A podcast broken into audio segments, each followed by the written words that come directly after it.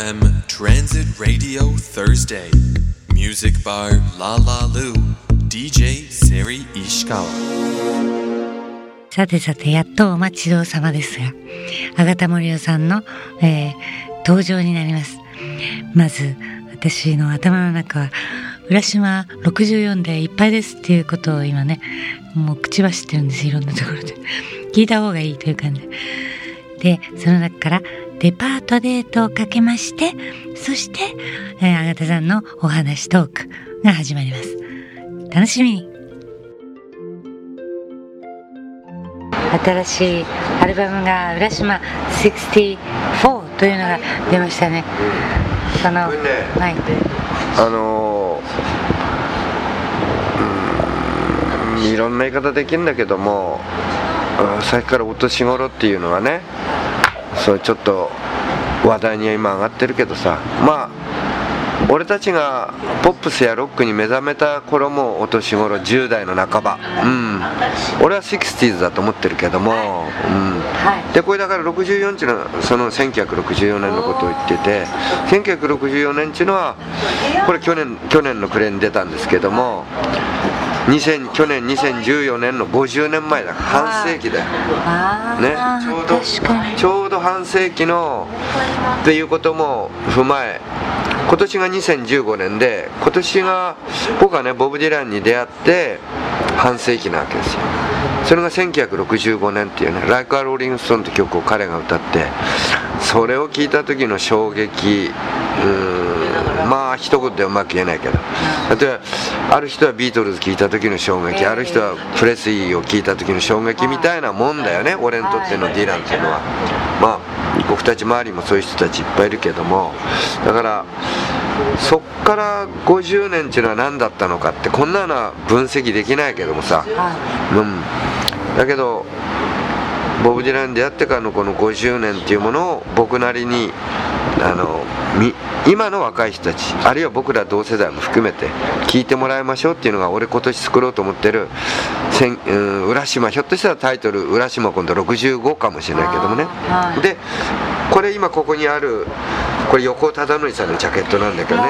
大好きなんですよ、私、横田のりいいいいでしょ？素晴らしいです。ここに浦島がジャケットにみ、うん、左肩に浦島がいてこっちね先生服着てるのがね、はいはい。ちょっとラジオでお見せできないのが残念ですけど、えこれねジューヌ・ベルヌのねあのえー、と海底2万マイルのネモ船長らしいんだな。はい横尾さんに言わせると。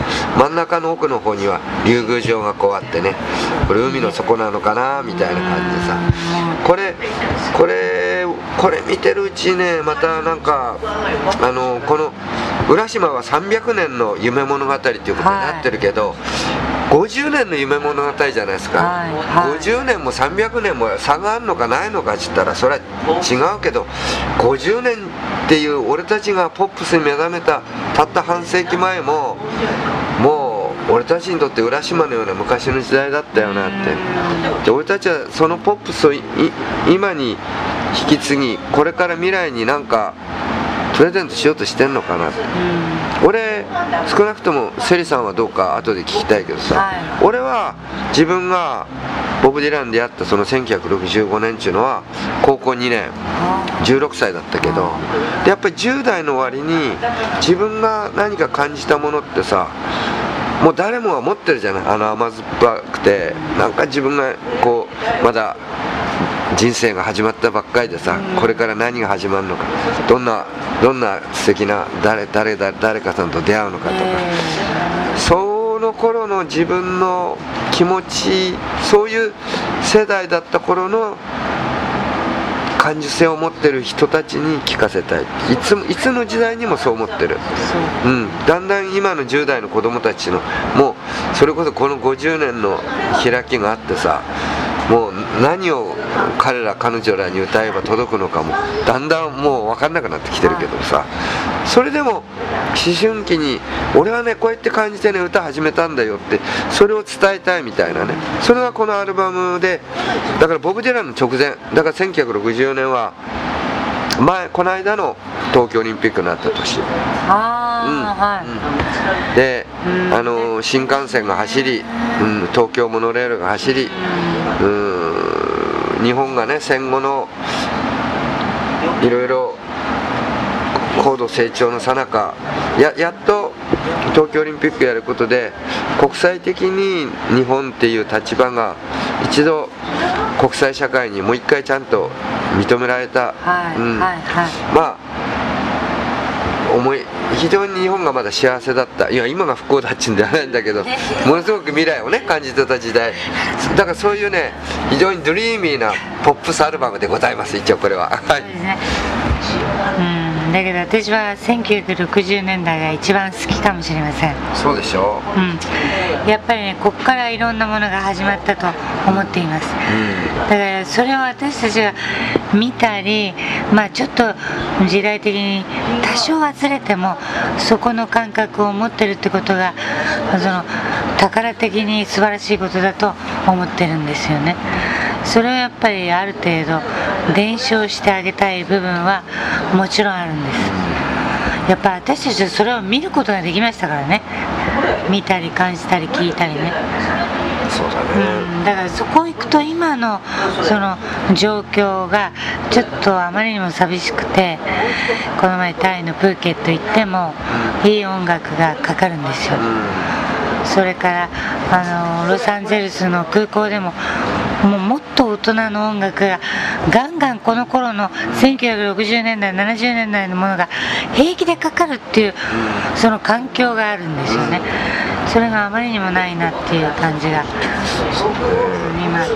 それはそれは絶対やってあげたいようなことだと思ってます。なんかねまあこれもなんかあんまり直球でストレートでさ話すだけバカらしいんだけどもうみんな異行同音に最近いい歌がないとかいい音楽がないとか、それとか CD もだんだん売れませんとかいい音楽ばのねいい音楽番組がないとか、これなんでこうなっちゃったかっつっても誰も答えが一言では出自分で作ればいいのよね。あ自分で作ればいいんだね。そうよ。そうだよね。どんどんもう自分で作れね。やっぱりね。よし俺が作れお前が作れだな。他力本願じゃやってらんないと思うよね。でやっぱりボランティアよねじゃあシェリさんも今もうだんだんお年頃なわけだからどういうどんことどんどんどんやっぱり歌わなきゃいけないね。俺もだけどね。俺が歌え。ねそうですよ。あんたあんたがあんた歌え。歌え。ね。そうですね。やっぱり臆しているわけにはいかないですね。ね。そうだね。うん、できることはやりたいしそのみんなで楽しもうじゃないか。Transit Radio Thursday Music Bar La La Lu. DJ Seri Ishikawa. まだまだお話は続きます。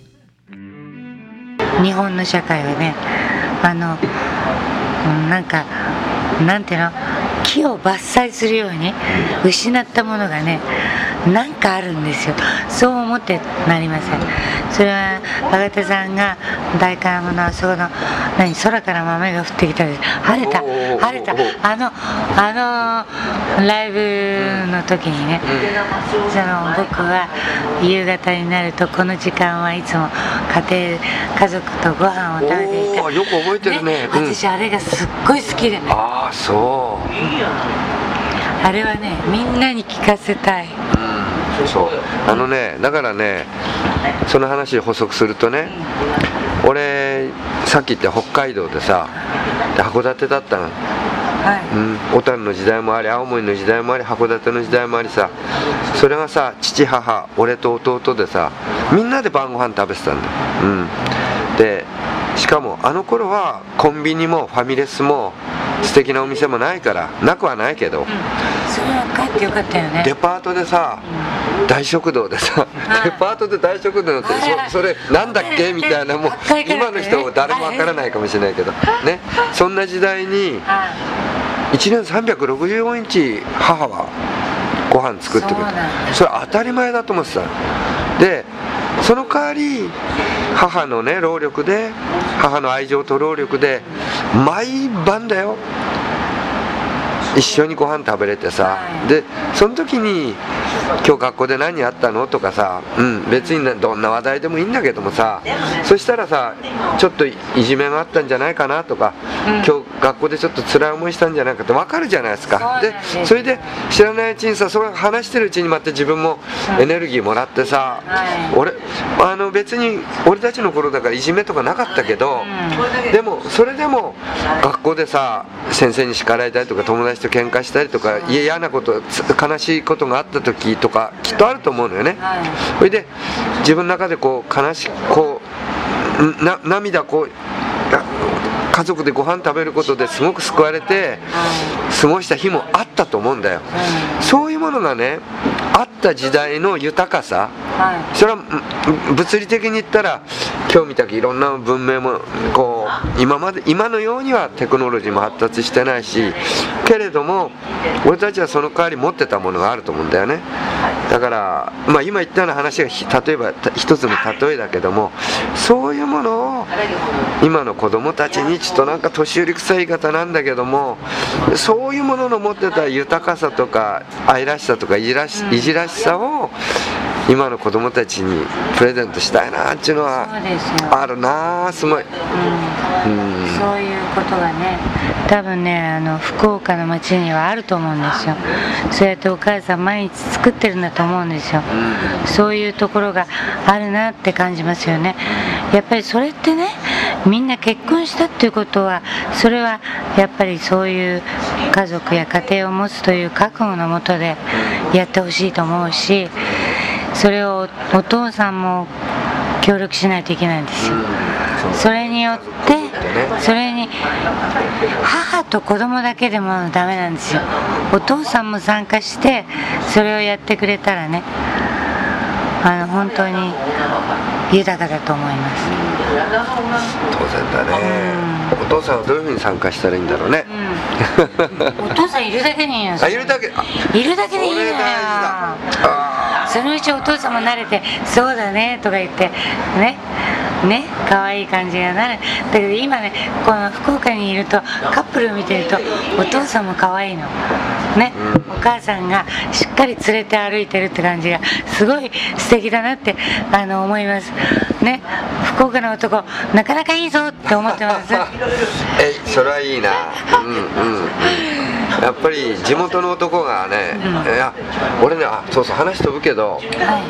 福岡いいね。あの全国いいとこいっぱいあるんだけども、北海道と札幌北海道の札幌ともちょっと似てるかもしれないんだけども、札幌と博多はなんかいつ来ても活力がある感じがするけど、何なんだこれ？うん、私もね昔ね2008年にビルボードライブで東京大阪福岡と回ったんですよ。で博多の駅に着いた時にマグマを感じたの。マグマですよ。これ何？